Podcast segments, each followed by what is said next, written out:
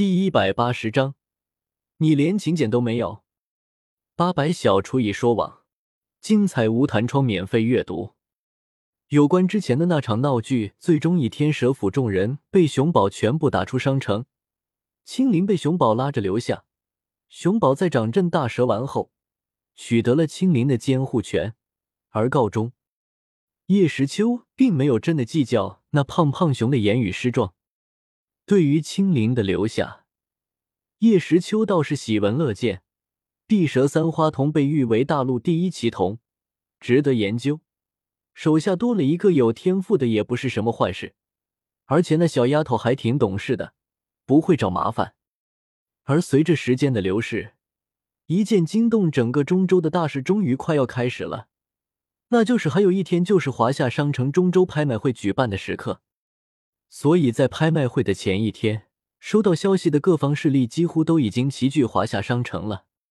起初，他们还为这片区域地处偏僻而感到一丝轻视。可当他们看到面前这用金刚石铸成的雄城，以及里面直耸入云的无数建筑，一下子全部都惊讶的说不话来。此刻，在华夏商城正上方，肉眼看不到的高空云层之上，一头巨大的生物静静的拍打着翅膀。这头如同巨大丹顶鹤的生物。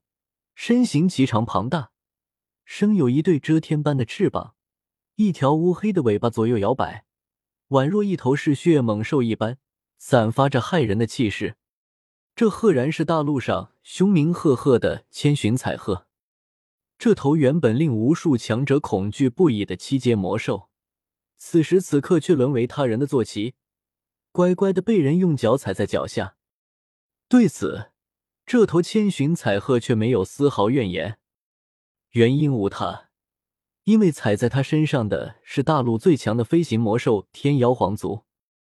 天妖皇族首席弟子黄轩脚踏彩鹤，傲立当空，负手而立，锐利的双瞳居高临下的注视着下方的繁华城市，在太阳光芒的照耀下，如同一位高高在上的神帝，充满着浓浓的至高色彩。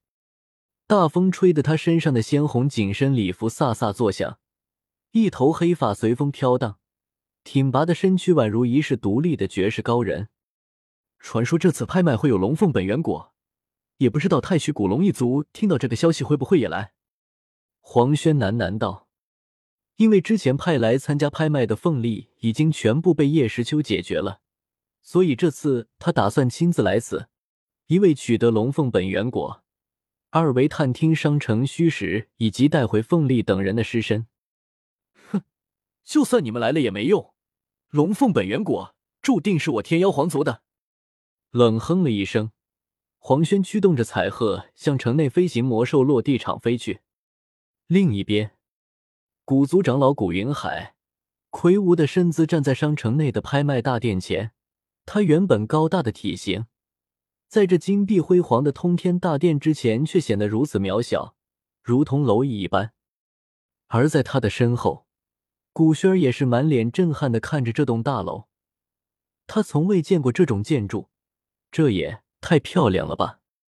看着那辉煌大殿，古云海的眼中闪过一丝意味深长的目光，对着身后的青衣女子说道：“轩儿，我们进去吧。”说着。他一步一个脚印，龙行虎步，气势非凡的朝里面走去。嗯，长老，听到古云海的声音，古轩儿这才从震撼中回过神来，连忙跟了上去。这次他可是真心真意的想来好好见识一下呢。当他们来到门口时，玻璃门自动向两旁移动，将入口打开。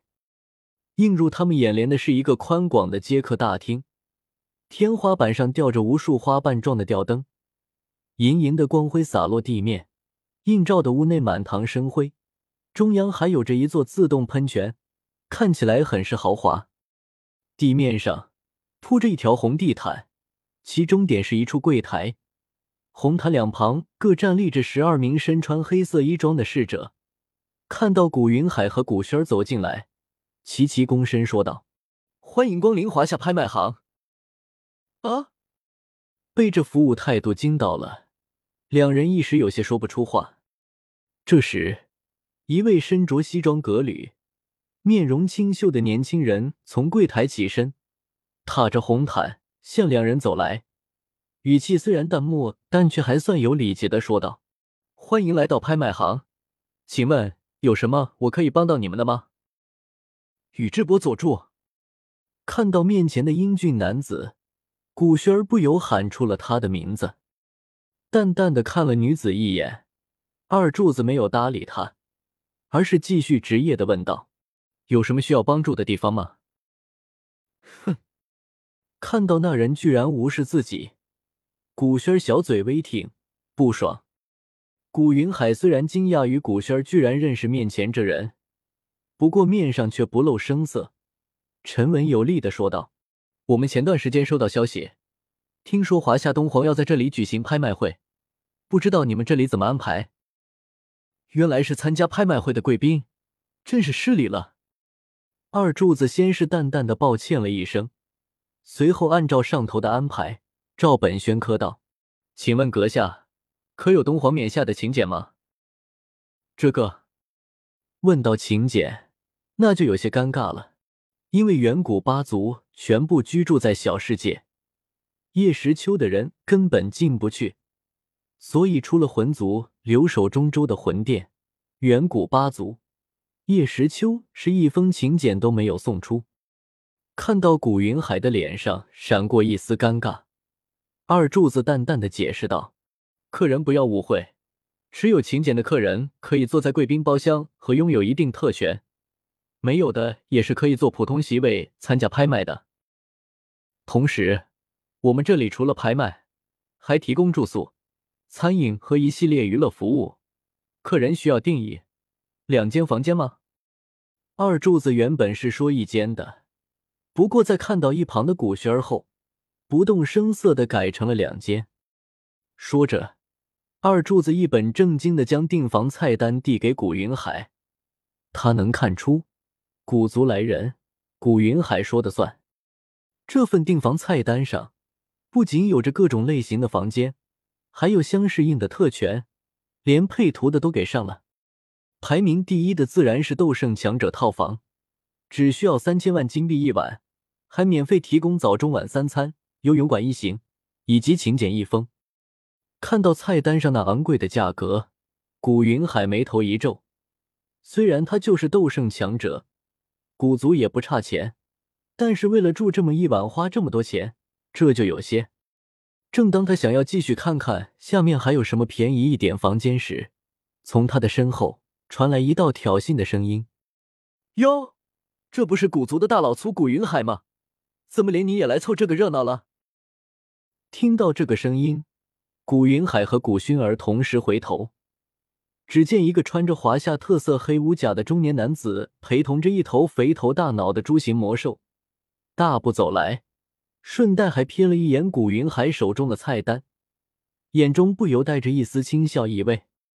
哎呀，看来古云海你没有得到东皇的请柬呀，不然你怎么还需要挑选这些普通人才住宿的房间？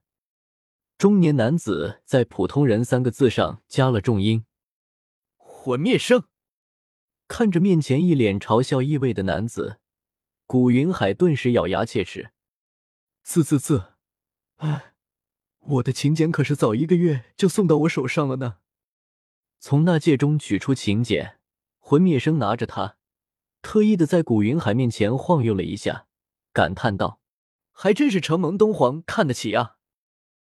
你见到死对头魂灭生居然有自己没有的请柬，还这般耀武扬威的来戏自己，古云海的暴脾气一下子就蹭蹭蹭的上来了。可是他刚想做什么，一道惊呼声忽然响彻大殿：“美女啊！”嗯，是谁在这里说这种登徒子的话呀？众人闻声望去，只见和魂灭生一起来的那头猪。此刻正一嘴口水落地，双眼冒着红光地看着面前的青衣佳人古轩儿。